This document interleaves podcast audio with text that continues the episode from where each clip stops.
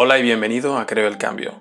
Mi nombre es Eduard Serra y soy el cofundador de Small Things, la Academia de Autoconocimiento y co-creador y facilitador de Sonos Generación. En este podcast encontrarás la voz de personas que ya han jugado y forman parte de la generación Sonos. Entrevistaremos a personalidades que creen el cambio a través de sus proyectos y reflexionaremos y filosofaremos sobre emprendimiento consciente. Un fuerte abrazo y bienvenido.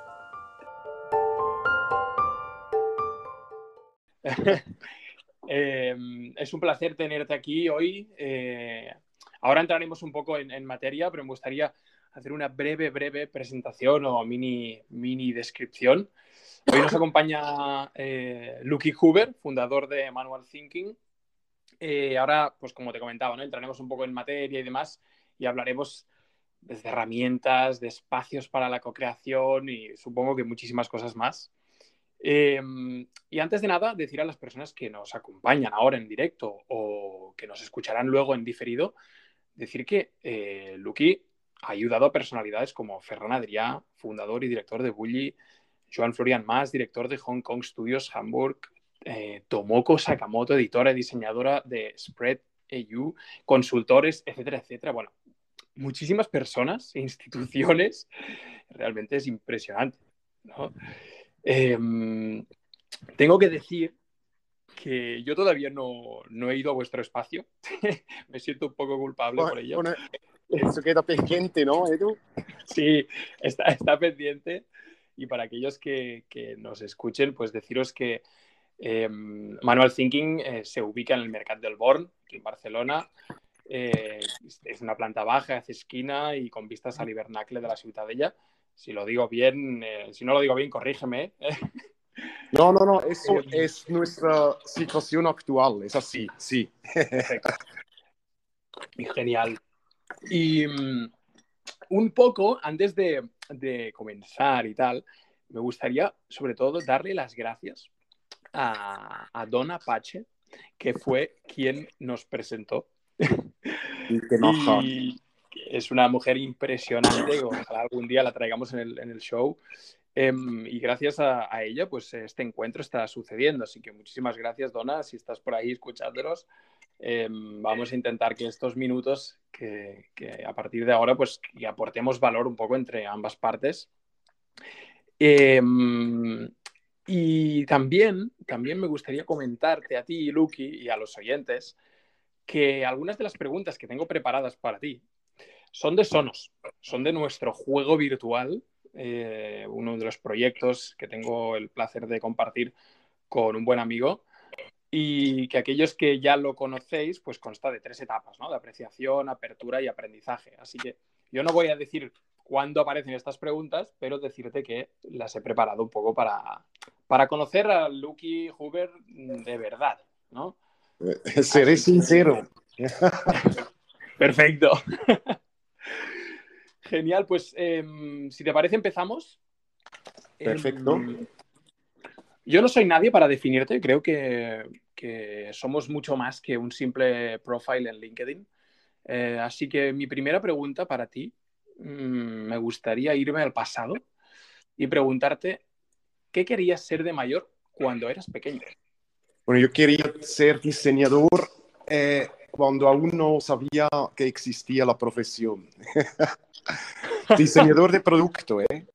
¿eh? nosotros, pues, una pequeña anécdota, yo crecí sin tele, mis padres, eh, es como si hoy no tendrías móvil. Eh, en esta época yo creo que era de los pocos niños del pueblo que no teníamos tele en casa. Mis padres compraban una tele cuando yo me marché de casa.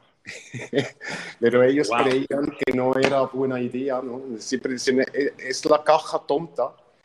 Entonces, em, claro, esto para mí, por un lado, era un drama, porque imagínate que estaba con mis amigos jugando a fútbol o corriendo por el bosque, crecí en un pueblo fantástico.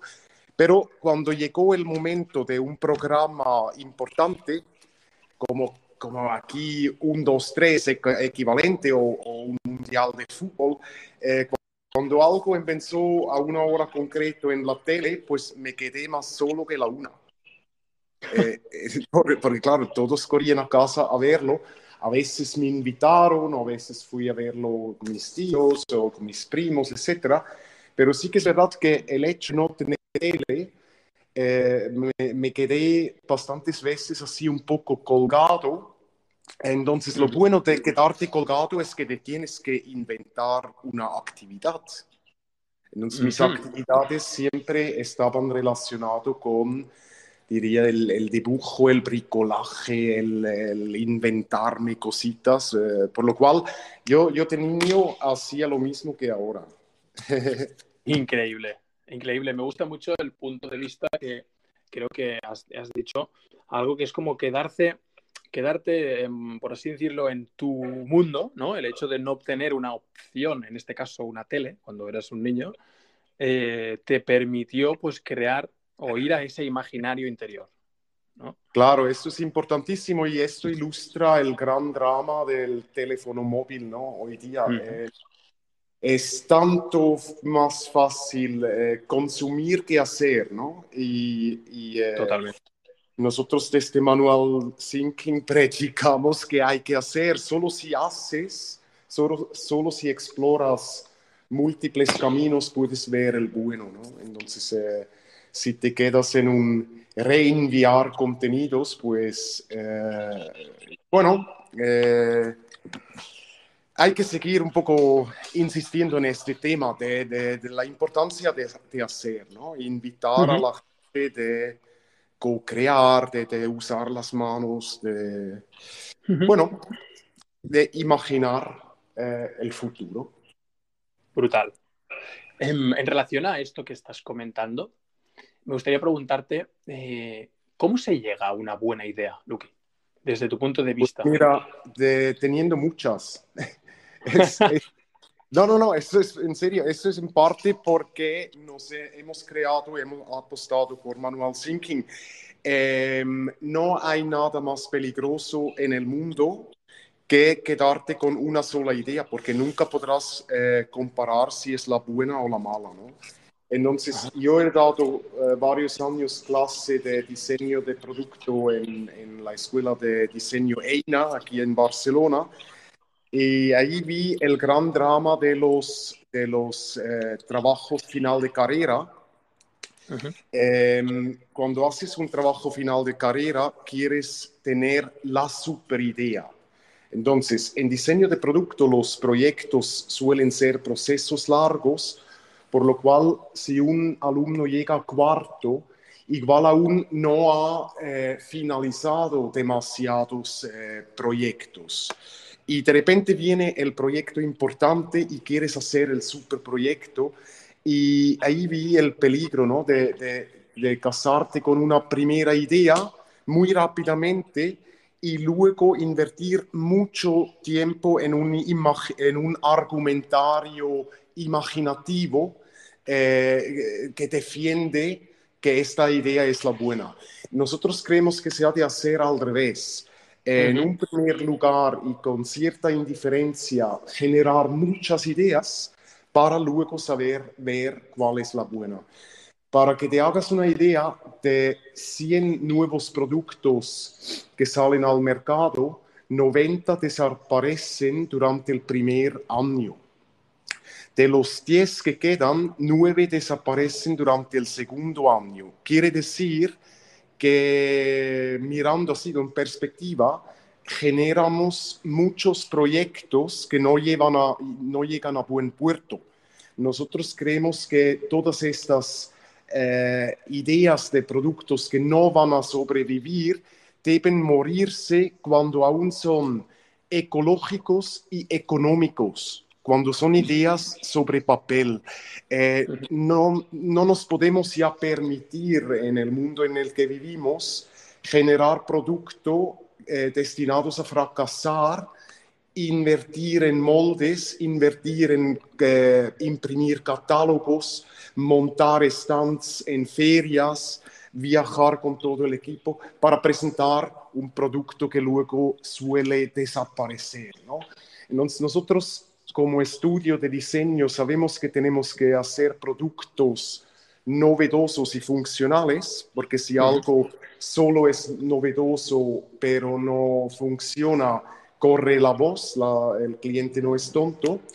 Y si algo solamente es funcional pero eh, ya existe, pues es, eh, eh, no aporta mucho posible negocio.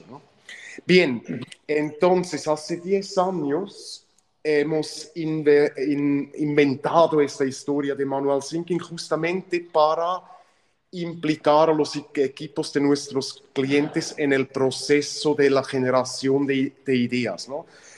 En un escenario pre-COVID, em, en un escenario pre-COVID habíamos hecho talleres con 18 asistentes. En estos 4 horas Um, en estos 18, perdón, es que me distraí, porque estamos aquí a pie de calle y no te preocupes. hemos recibido una visita en paralelo. Perdona, en un vuelvo un poco atrás, ¿eh? En un escenario pre-COVID habíamos hecho workshops con 15 a 18 asistentes durante cuatro horas, generalmente durante las mañanas porque las mentes son más frescas. En estas cuatro horas eh, generalmente podemos generar entre 600 y 800 ideas y hacer ya una preselección. ¿no? Entonces, si hacemos esto sobre papel, eh, de estos 600 ideas hay tres o cuatro que, que tienen un potencial de ser bueno. Pero si solamente me quedo aquí solito y, tengo una sola idea, eh, no sé juzgar si es la buena.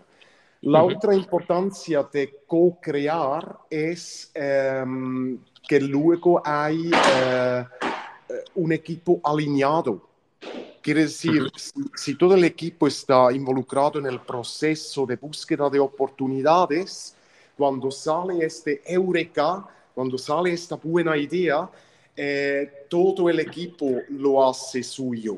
Y cuando esto acaba en un proyecto, cuando acaba en el mercado, en el mejor de los casos, todo, todo el equipo está alineado. Esto ha pasado muy bien en esta colaboración que he tenido con Leque, que luego todos estaban como, bueno, estuvimos todos en el mismo barco, que esto es lo que es una empresa, ¿no?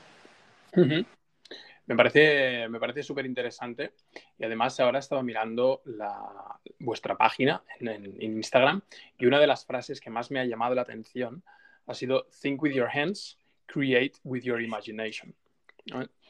Em, el otro día, me, cuando estuvimos hablando, una de, de las cosas que, que, me gustó mucho fue que dijiste, la mente es muy cabrón. ¿no? Ah, sí. Bueno, esto, esto daría para un libro porque la mente es muy cabrón en, en, en múltiples aspectos. Sí. ¿Por qué crees tú que la mente es muy cabrona y cómo manual thinking ayuda no caer en ese encabronamiento, por así decirlo? No, no eh, y aún así caes. Eh, y voy a dar un buen... hay que entrenarse continuamente. No, hay un muy buen ejemplo de como la mente es muy cabrona, eh, uso mi propio caso em, desde 2015. Hay un profesor en Elche, Rubén Brenés, que usa Manual Thinking con alumnos de 11 años. Empezó a trabajar con nuestras etiquetas, nuestros mapas, y al poco rato me llama y me dice, oye Luki, necesito unos, unos trozos de cartulina de la del mismo tamaño que las etiquetas. Y entonces yo le dije, Rubén, eh, las etiquetas son removibles. Y me dice, sí, pero no es lo mismo. Pues tardé, eh, bueno, siete meses que, que le dije que no. Porque le dije, no, no, no, las etiquetas son removibles, tú los pones en el mapa, pero los puedes sacar, lo puedes volver a poner, lo puedes sacar, lo puedes volver, a poner. Me dice, sí, pero no es lo mismo. Después de siete meses y insistiéndome Rubén, eh, me di cuenta que posavasos y nuestras etiquetas grandes tienen casi el mismo tamaño. De hecho, eh, nuestras etiquetas tienen un, un, eh, un, un, diámetro de 2 milímetros más que los posavasos habituales de cerveza. ¿no? Entonces, cuando me enteré dije, hostia, qué lástima los 2 milímetros, pero luego vuelvo a este punto. Bueno, en este momento vi que posavasos son bastante o eran bastante económicos. Compré 7.500 posavasos, 5.000 para Rubén y 2.500 para mí, eh, para probar.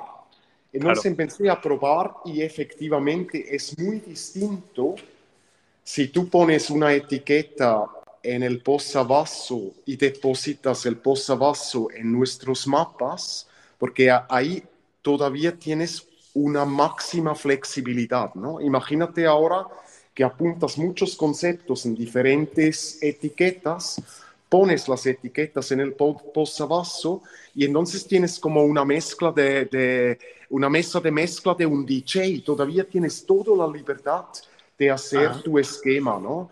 Y una vez que estás contento con el esquema, quitas la etiqueta del posavasos y pones la etiqueta en el mapa. De hecho, estos posavasos nosotros lo, los llamamos sliders, porque son deslizadores, ¿no? Pues esto es un muy buen ejemplo como mi propia mente era muy cabrona. De decir, no, eh, Rubén, las etiquetas son removibles, no te voy a hacer ni caso. Mal, Mal, mal, mal. Mal, mal. Pero bueno, al final supe corregir y ahora estamos muy, muy, muy contentos con estos sliders, sobre todo cuando hacemos eh, eh, hacer trabajar equipos de dos o tres personas en un mapa, porque ahora cuando alguien pone su etiqueta en su slider encima del mapa, eh, ya no es impositivo, es más dem democrático, es una propuesta, ¿no? Claro. Y el otro puede intervenir. Claro. Pero bueno, la mente es muy cabrona en muchos otros aspectos, pero yo seguramente en nuestra conversación del otro día me refería a esto, ¿no? De que sí. nos enamoramos de, nuestras, de nuestros propios trabajos, de nuestros eh, propios Mira, siempre uso el ejemplo, tú creo que aún no tienes niños no, eh, no. Por, por, edad, pero los que tenemos niños lo entendemos perfectamente. Eh, los, nuestros niños son los más guapos que hay. ¿Por qué? Porque son, son nuestros. Claro. Y, lo, y, lo, mismo pasa con las ideas.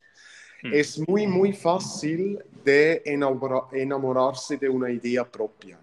Y es muy difícil ser crítico, ¿no? Entonces, eh, insisto en lo que ya dije anteriormente, la única estrategia o la, la, la estrategia, estrategia, más eh, válida al respecto es con cierta indiferencia generar muchas ideas para luego escoger las mejores. Y yo a esto que, que estás comentando, eh, me surge también aportar para aquellas personas que nos escuchen de que no solo es importante no tener ese enamoramiento de nuestra propia idea, sino ceder la importancia o la utilidad de esta idea a tu cliente o a las personas, ¿no? Porque al final la, las ideas en muchos casos eh, son para resolver problemas, ¿no? Son para eh, solucionar cosas, ¿no? Entonces, cuando vemos que esas ideas son muy bonitas sobre el papel o sobre un discurso, eh, nos olvidamos o nos quedamos muy sesgados muchas veces por eh, lo que realmente necesitan las personas, ¿no? sobre todo desde un punto de vista de proyectos. ¿no? Entonces, creo que es muy interesante esto que estás comentando porque es un, el, el pro, la propia idea o el propio proyecto te enseña a ti gracias al feedback de las personas o clientes o, o quienes sean que vayan a recibir eh, el fruto de esa idea. ¿no? Sí y, que... al res... uh -huh. Sí, y al respecto es muy útil hacer eh, múltiples prototipos económicos y ecológicos. ¿no? Cuando, claro. hablamos de, de, prototipo en el ámbito de diseño de producto, la gente suele pensar ahora en el eh, fast prototyping, impresión 3D, etcétera. Eh, eso no siempre es necesario. Eh, uno puede coger cualquier cartulina, doblarla o, o coger objetos existentes y hacer pruebas rápidas para, para testear rápidamente, ¿no? De, Bien. Um, ahora que, que, sabemos un poquito más sobre, sobre manual thinking, un poco las dos palabras que me vienen a la mente son sistema y estructura. ¿no? Entonces, me gustaría preguntarte qué es manual thinking y para qué sirve. Eh, y si crees que sistema y estructura podrían eh, definir de algún modo la forma en la que opera la herramienta. Sí, añadiría colaboración, aunque sí que es verdad de que esto, con, cuando estalló la crisis sanitaria, nos uh -huh. hemos eh, dado cuenta de un grave error en nuestra ah. comunicación. Eh, nosotros durante 10 años, y eso es otro ejemplo de, de, de lo cabrón que es la mente, hemos olvidado de comunicar la utilidad de manual thinking para trabajos individuales. Uh -huh. Siempre hemos hablado de trabajos grupales, pero hacerte tu propio esquema eh, también tiene valor. O uso de manual thinking en, en pequeños equipos. Por ejemplo, mi mujer y yo eh, hemos eh, organizado nuestra boda con manual thinking. Wow. Ha, ha, sido un proceso muy rápido y fácil y diría que todos los invitados han quedado contentos y, y nosotros mismos también. ¿Sabes? A veces Increíble. donde claro. lo pasas mal es en tu propio boda, ¿no? Y nosotros lo hemos pasado bien. Eso ha sido más bien lúdico, pero luego hemos resuelto un tema doloroso. Eh, nosotros vivíamos en el barrio del Born y cuando nuestra hija mayor tenía dos años, teníamos que eh, decidir en qué cole debe eh, estudiar nuestra hija. Uh -huh. claro, y ahí pasa un poco lo mismo con las ideas. En el Born había muy poco opción por solo había una escuela que pertenece realmente al barrio del Born y los demás estaban así un poco en la periferia, por lo cual teníamos que tomar la decisión en qué barrio vivir y, y dónde deben estudiar nuestras hijas. ¿no? Claro, esto hemos empezado a intentar resolver de manera hablada eh, nosotros amábamos el barrio del Born como barrio de aquel entonces. Eh, entonces ahí hay, hay mucha emoción y cuando hay mucha emoción, eh, el, la conversación con, con, la persona que más amas, pues puede, puede fallar. Eh, eh, igual no encuentras las palabras, eh, igual uh -huh. un comentario del otro te, te cabrea o, o, o, al final quieres decir lo mismo pero con otras palabras, pues ahí hay un método precioso, no es nuestro, es de Eduard de Bono, uh -huh. los seis sombreros para pensar y uh -huh. así lo conoces. Para los que no lo conocen, lo puedo resumir muy rápidamente. Eduard de Bono es uh, neurólogo, es por cierto también el, el padre del lateral thinking. Uh -huh. Um, Eduard de Bono dice que tenemos seis maneras de pensar y debemos no mezclarlos. Esto es la regla número uno. Uh, dice, él asignó colores, ¿no? Es decir, el uh -huh. blanco, el pensamiento blanco son los hechos verídicos, lo inamovible. Uh -huh. uh, amarillo es beneficio, negro es peligro, eh, rechazo, lo malo. Verde son alternativas, eh, rojo es emoción y luego queda azul, que es un poco el cielo, la mirada desde arriba, etc.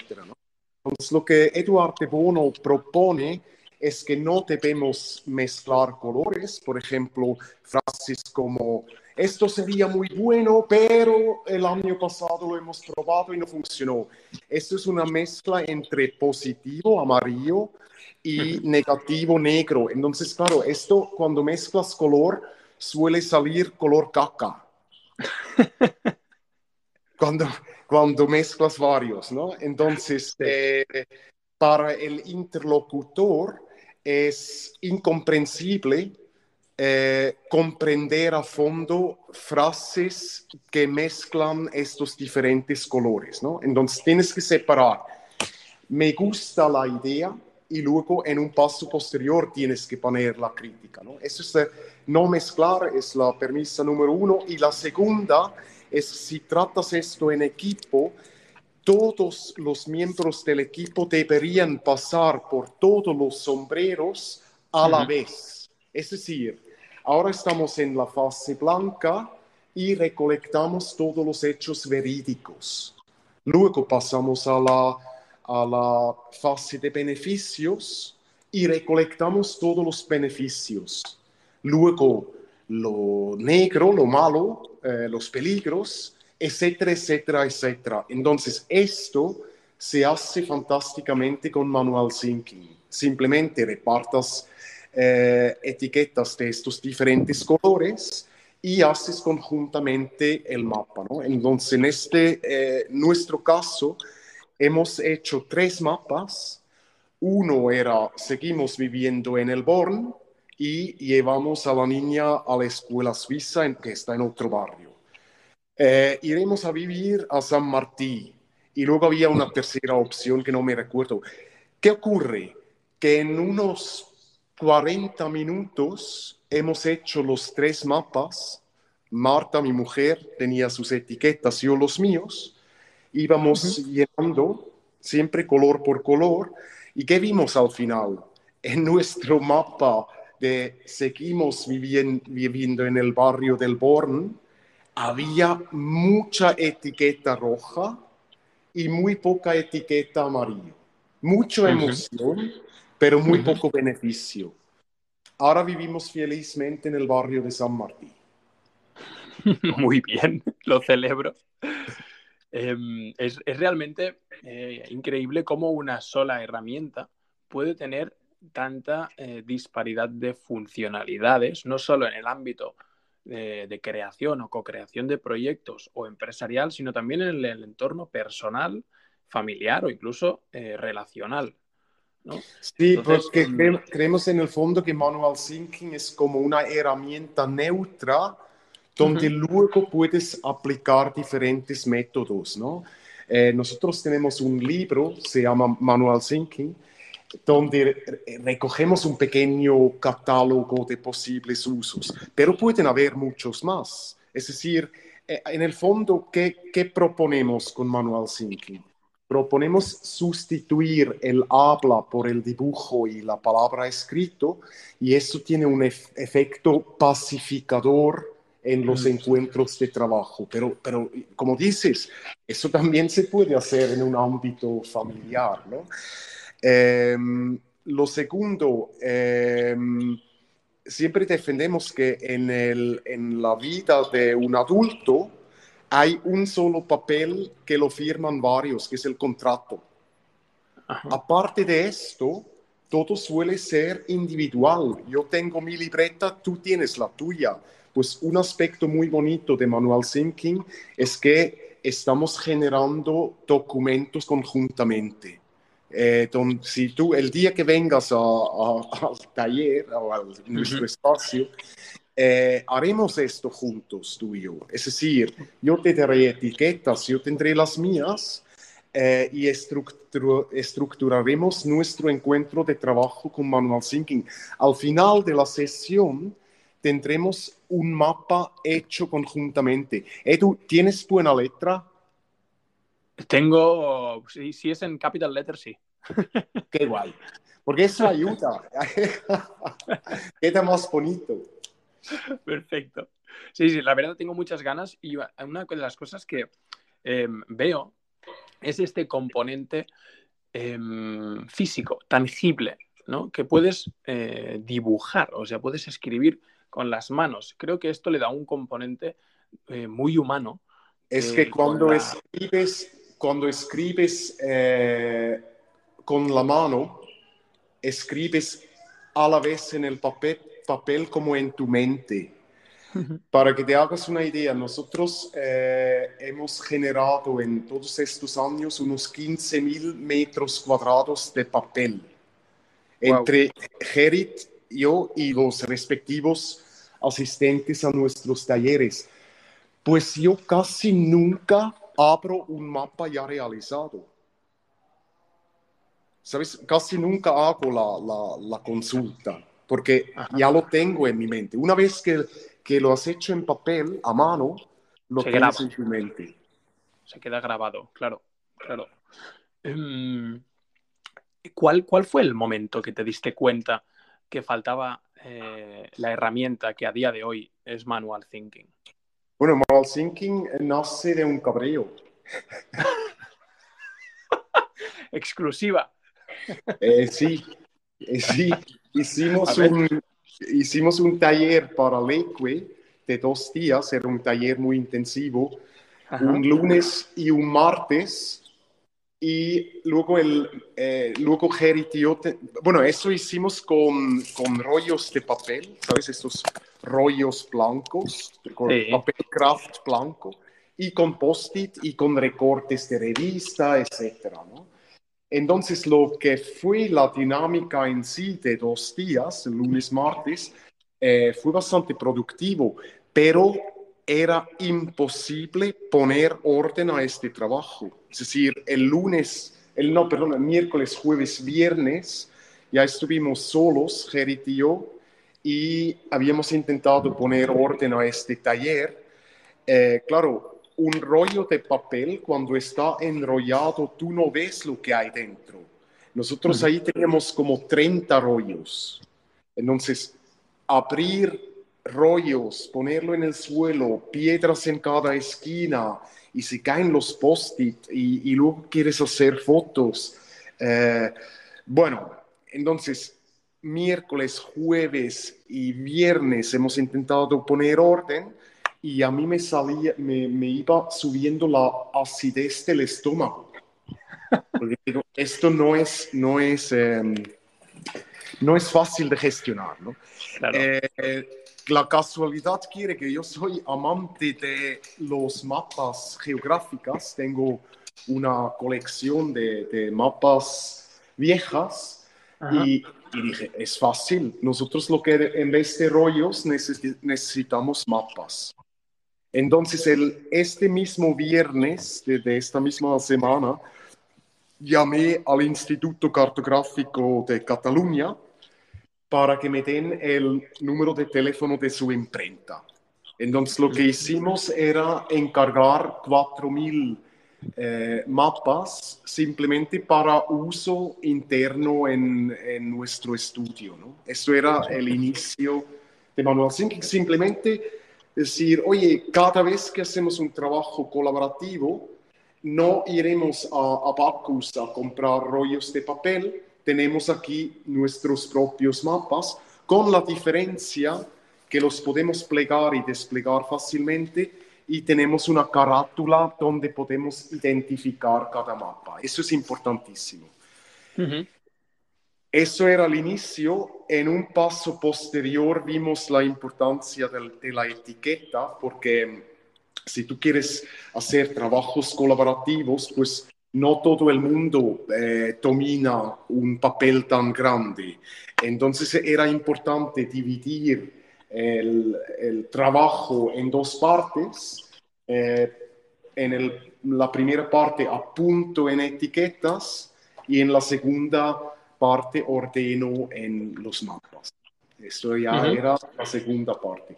Cuando hicimos las etiquetas teníamos que imprimir tan cantidad de etiquetas que ya no sentí Uy, creo que le, le hemos perdido. Está reconectando ahora.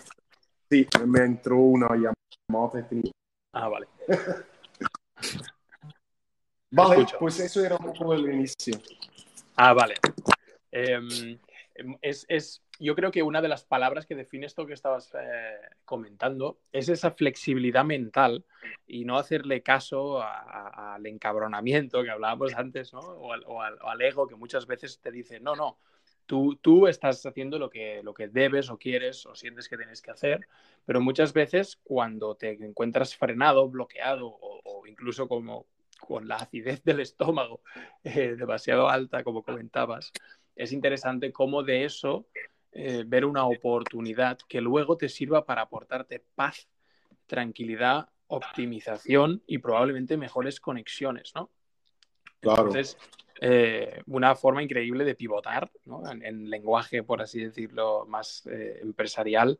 y celebro que, que, esto sea, o sea, que, que ese cabreo, celebro que os, cabrearais, que os cabrearais en el pasado y que a día de hoy pues tengáis este súper proyecto. ¿no?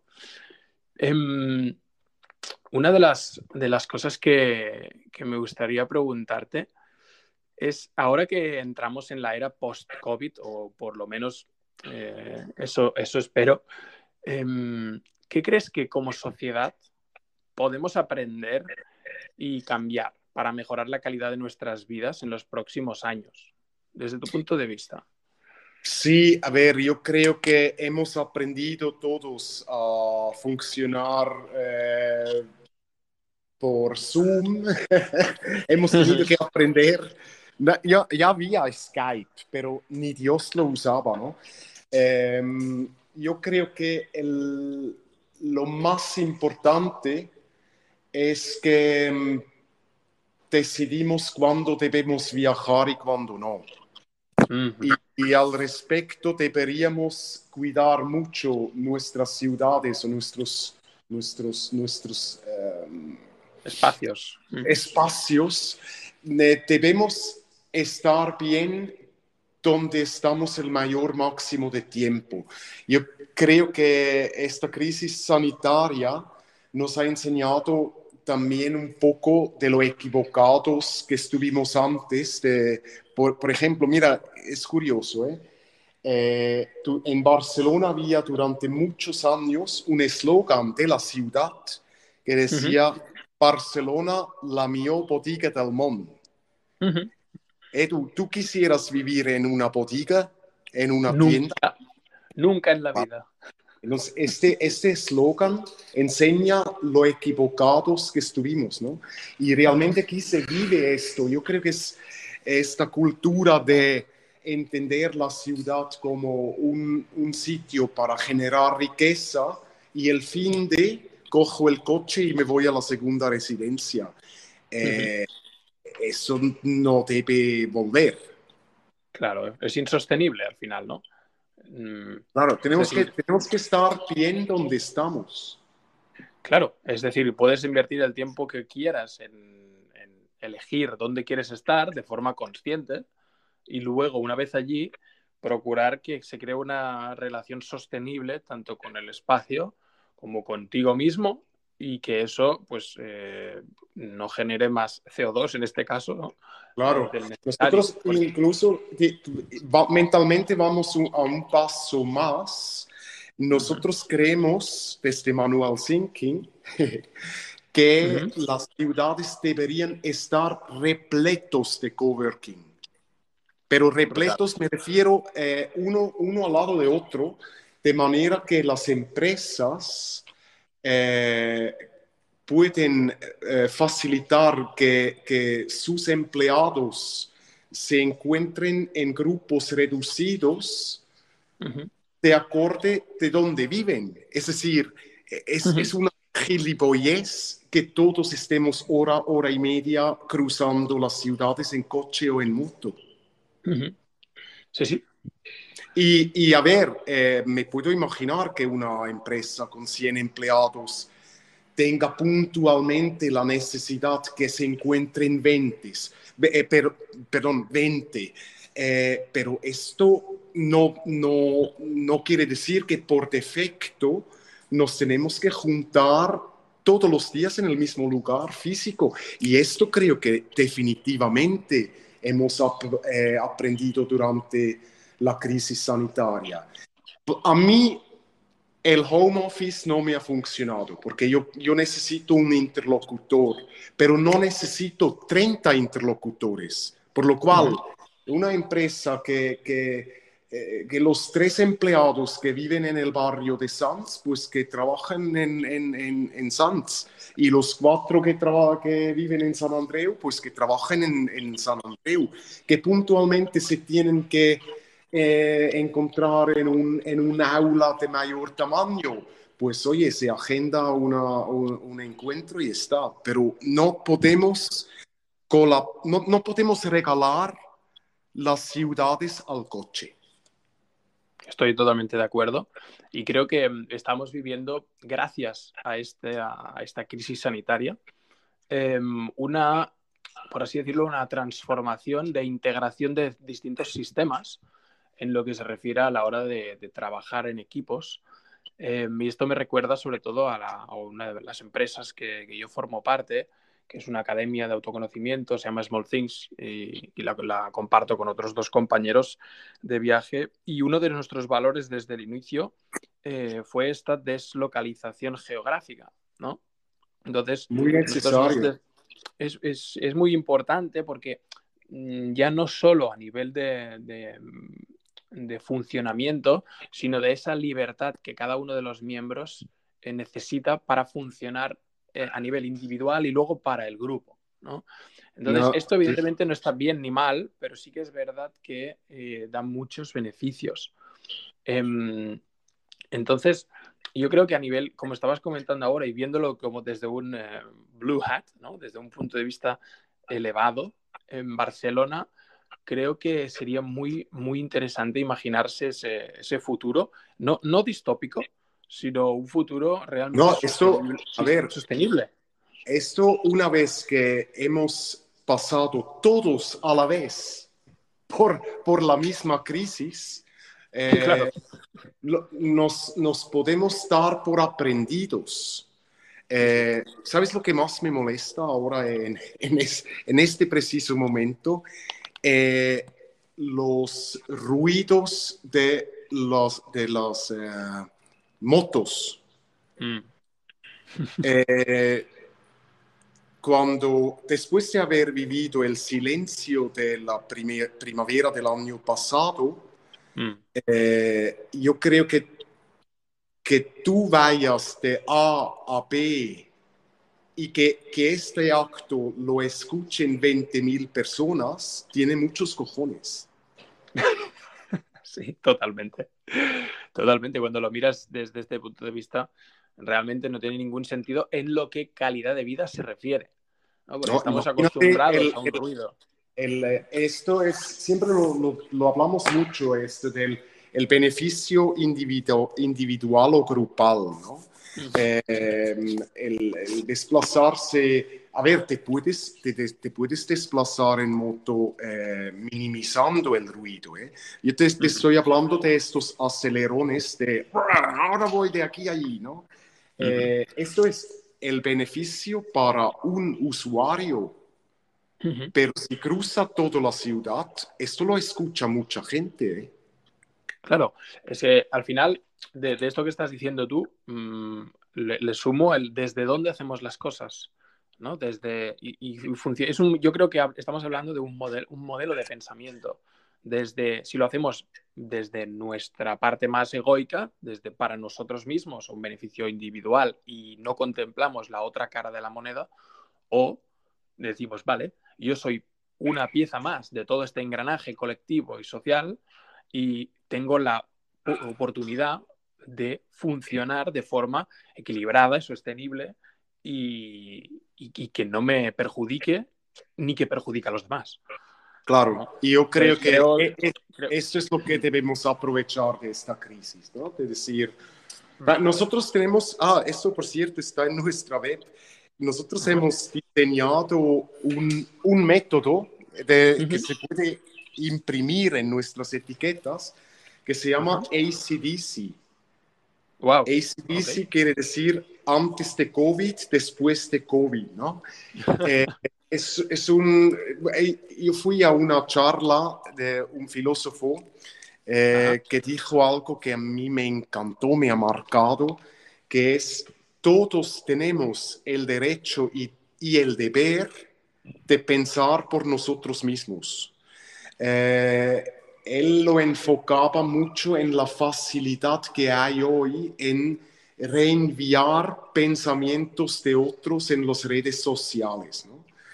eh, no sé, eh, mi, mi tele, mi, según el uso que doy a mis redes, eh, mis redes detectan eh, mis gustos y la información que me llega está bañado de mi color.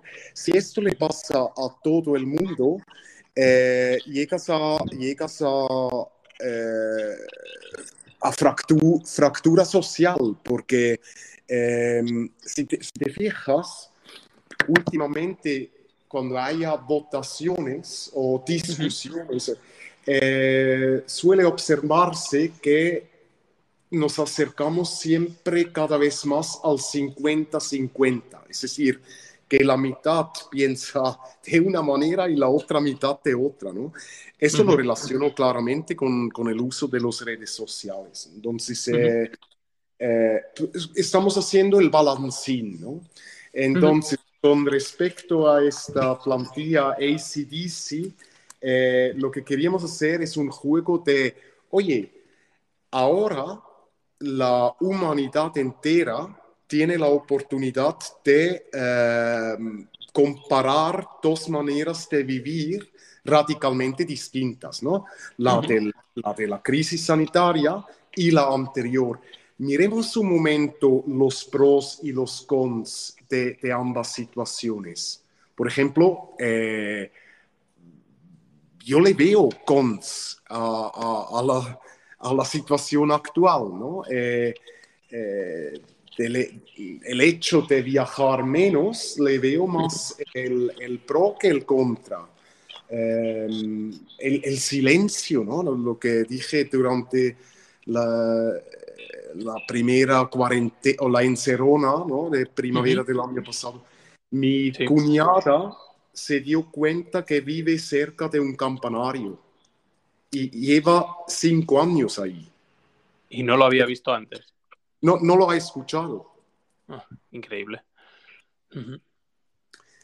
Sí, sí. No, eh, resumiendo, yo creo que eh, tenemos que eh, sacarle provecho a, a, lo que ha pasado. Uh -huh.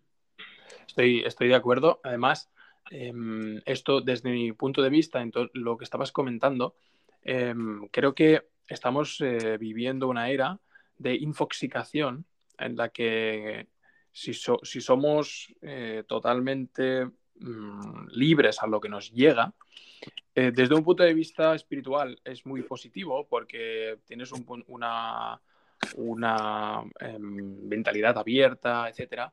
Pero sí que es verdad que si no eres consciente del uso que hay detrás de toda esta información, puedes terminar viviendo una realidad que dependa, como bien decías, del color en el que estás, ¿no? Entonces, esto creo que a largo plazo crea una sociedad muy polarizada.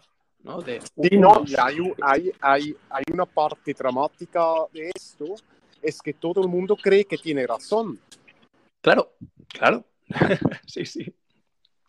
Sí, eh, yo creo que al final eh, está todo como muy fragmentado y, cada uno al final vive la realidad que proyecta y, se encuentra en el entorno digital. Entonces, creo que es interesante tener herramientas como la que proponéis de ACDC. Eh, me gusta mucho el guiño a, Angus Young y a la banda de ACDC eh, para, para hacer una, esta mirada objetiva de las cosas y luego tomar eh, conclusiones o decisiones en base a todos los datos.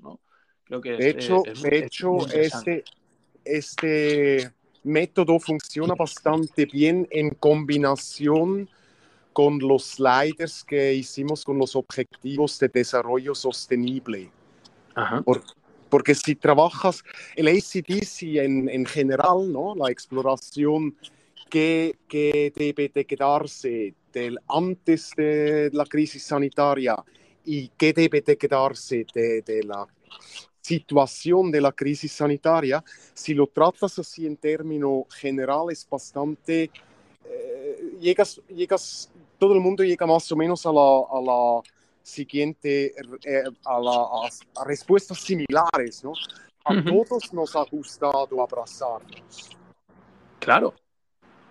Eh, pero si lo trabajas con respecto a un eh, objetivo de desarrollo sostenible en concreto, por ejemplo, el cero pobreza o el cero hambre, pues oye, eh, con respecto a esto, ¿qué era mejor en la era pre-COVID y qué era mejor durante la crisis uh -huh.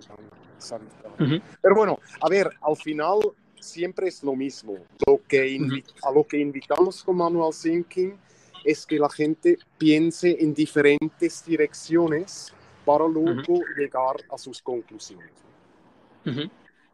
¿Qué es lo que, cuando hablas, me, me, me, surge la pregunta, ¿qué es lo que te mueve internamente a seguir creando este tipo de herramientas y sus respectivas variantes para las personas, instituciones o entidades? Bueno, a ver, el motor que aquí hemos cometido una locura, eh, esto entre tú y yo. Eh, nosotros hemos creado Manual Thinking como una herramienta interna para nuestro estudio de diseño, hemos puesto a venderlo y poco a poco Manual Thinking ha crecido como empresa y, y, y, estamos ejerciendo de empresarios y no de diseñadores. Uh -huh. Esto es una equivocación que ahora tenemos que corregir. Eh, uh -huh. Nosotros, ¿qué, ¿qué, nos ha movido para hacer esto? Eh, la buena aceptación de parte de gente muy variada con respecto a nuestra propuesta. Eh, vale. En nuestra base de datos eh, nos ha comprado gente tan variada para proyectar proyectos tan variados que esto nos uh -huh. ha eh, alimentado o han animado a seguir con el proyecto. ¿no? Eh, uh -huh. Ahora Manual Thinking es suficientemente grande para que debería, deberíamos buscar un, un, el rol del empresario. Eh, ¿no? Hemos hecho ventas a nivel mundial, eh, ahora está viajando un Manual Thinking Workspace a una escuela de Hong Kong, tenemos un interesado desde Australia, otro desde Chile.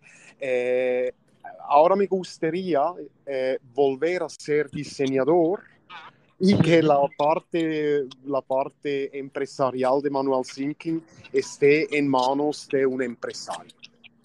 Estoy convencido que con ese track record que tenéis, esto va a suceder más pronto que tarde, porque ya tenéis, eh, tenéis todo el camino hecho realmente y tenéis una herramienta súper democrática, versátil y que resuelve problemas, que es lo más importante, ¿no? Um... Sí, y, y, a ver, lo, lo, que es verdad que ahora se han caído un poco las, las ventas porque el, el perfil que más nos ha comprado es quien impartía formación en presencial, ¿no? Eh, bueno, de hecho es el, el, el perfil de la misma persona que ahora cuando hace una, una, una formación o acompaña un proyecto, eh, ya no tiene que, eh, ya no tiene la lucha con el papel de embalar o con los post-its mm. en, los, en, los, en los vídeos. El manual thinking da más valor a su, a su dinámica. Entonces, antes de la crisis sanitaria, teníamos eh, una clientela muy fiel que ha hecho compras muy regularmente, ¿no? Eso obviamente ahora ha caído un poco porque si, si hemos comunicado durante 10 años que Manual Thinking es especialmente útil para trabajos grupales y ahora no hay trabajos grupales, pues obviamente esto afecta, ¿no? Eh, pero bien, eh, sí, hemos, hemos parido una gama de producto que nos ha obligado a, a seguir con el proyecto porque simplemente hay... Eh, hay suficiente gente que lo ha adoptado, como una herramienta que él es válido para ayudar a proyectar. Lo que más nos hace feliz es la aceptación también por parte de profesores, em, que nuestra eh, herramienta inicialmente estaba claramente enfocado en las empresas, ¿no? Eh, poco a poco han caído ventas eh, destinadas a, educación. Y claro, esto nos hace tremendamente feliz, sobre todo el, el buen resultado de manual thinking en educación especial. Si algo funciona en educación especial, funciona en todos los sitios. ¿Por qué? Bueno, porque si tienes niños con problemas de aprendizaje, que gracias a poder poner etiquetas en nuestros sliders, tocando las etiquetas múltiples veces, van, van aprendiendo. Eso es como los libros de cromo. Eso me, me explicó Rubén Brenés, el chico que nos pidió los sliders. Eh, ¿Por qué un niño se sabe el tamaño del zapato de un jugador de segunda B. ¿Por qué? Porque lo ha, lo ha eh, manipulado muchas veces. Cuando tú haces un, un, libro de cromos, vas cambiando los cromos, te llega este del Real Zaragoza y yo te doy este del, del Sporting de Gijón, pues estás continuamente tocando y y entonces estás aprendiendo. Claro, claro. Y, y entonces él, el Rubén nos ha dado una anécdota, nos ha regalado una anécdota preciosa. Cuando empezó a trabajar con los sliders, el, el su alumno más desastroso en poco tiempo se convirtió en el mejor. ¿Sabes por qué? Tenía la herramienta. No, porque era el más desordenado. Entonces, ¿qué ocurre? Ponían etiquetas en los sliders, en cada etiqueta apuntaban los conceptos y luego ordenaban en el mapa. Vale, sonaban las campanas y este, no, no me acuerdo el nombre, cogía todas las piezas y simplemente los tiraba en un saco. Otros alumnos más ordenados hacían pilas con los diferentes conceptos. Entonces, ¿qué ocurre? Que este alumno tenía que ordenar más veces sus fichas, por lo cual ha tenido más tiempo eh, de exposición con la materia. Es increíble, es increíble cómo una herramienta puede llegar a potenciar aquello que a priori puede ser una limitación desde fuera o para la propia persona, en este caso un niño, ¿no? Entonces volvemos a, lo de antes, esa claridad que Manual Thinking ofrece a, lo que es el, propio proceso y, la finalidad de la actividad que se esté haciendo. O sea, me parece increíble, realmente. Y también, y también me, me gusta mucho cuando te escucho hablar que Manual Thinking es un proyecto muy alineado con la parte del corazón. ¿No? Tengo la sensación, por cómo comentas, de que, de que es una herramienta que, ayuda a crear realmente el cambio de una forma positiva y de una forma em, mm, equilibrada por así decirlo, ¿no? Entonces... Bueno, eso eh, es nuestra pretensión y, ¿sabes qué pasa? Que si, si esto debe ser un proyecto de largo recorrido, mm. al final tiene que ser noble. Yo creo, que, creo que pueden haber proyectos no nobles, pero estos exitosos, pero no nobles, pero estos mm. no suelen ser de largo recorrido. Totalmente. Em, con toda vuestra trayectoria y tu trayectoria a nivel eh, Lucky Hoover, si pudieras hablarle al Lucky del pasado, ¿qué le dirías?